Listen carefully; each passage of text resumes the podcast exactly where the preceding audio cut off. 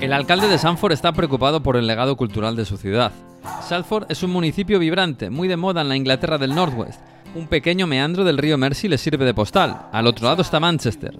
En concreto está el estadio de Old Trafford. Pero a este lado Sanford presenta la joya de su propia corona, The Lowry, el complejo de teatro y galería de arte más importante de la zona, donde uno de los artistas ingleses más importantes del siglo XX tiene su legado expuesto para todos los vecinos. L.S. Lowry dibujó a la Inglaterra del siglo XX como nadie lo hizo.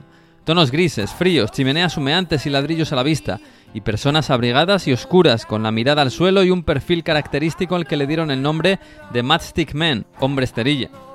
Lowry pintó a los trabajadores ingleses fuera de sus casas, o sea, en las fábricas y en los campos de fútbol.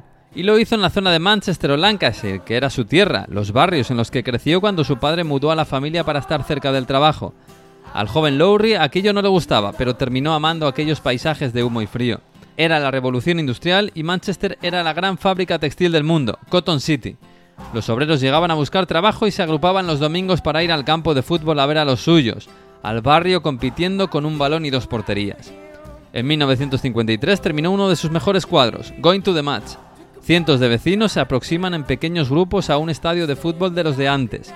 Esquinas abiertas, tribunas de madera y puertas de metal.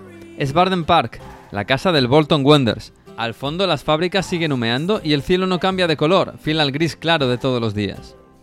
Las obras de Lowry están repartidas entre Salford y Londres, donde el Tate expone 23 cuadros.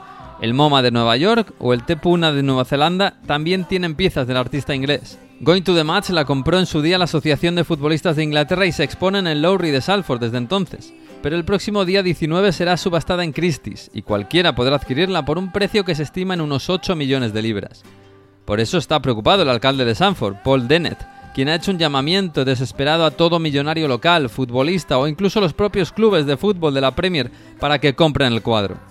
Ha pedido también al gobierno que prohíba que la pizza pueda salir del país por si lo compra un fondo extranjero.